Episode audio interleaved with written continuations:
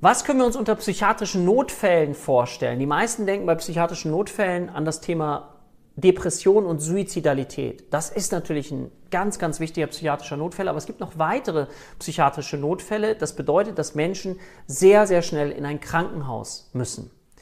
Das zweite, was ich dir gerne mitgeben muss, ist Essstörung. Wenn jemand so abgemagert ist, dass da schon wirklich körperliche Folgeerscheinungen mit einhergehen, dann ist das auch ein psychiatrischer Notfall.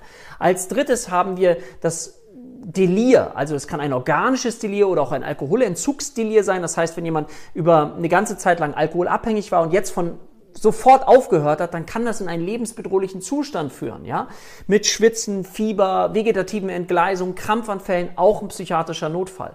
Oder das sogenannte neuroleptische Syndrom, eine Überdosierung von Psychopharmaka, von Neuroleptika. Oder die sogenannte perniziöse Katatonie, ein Notfallbild aus der Schizophrenie.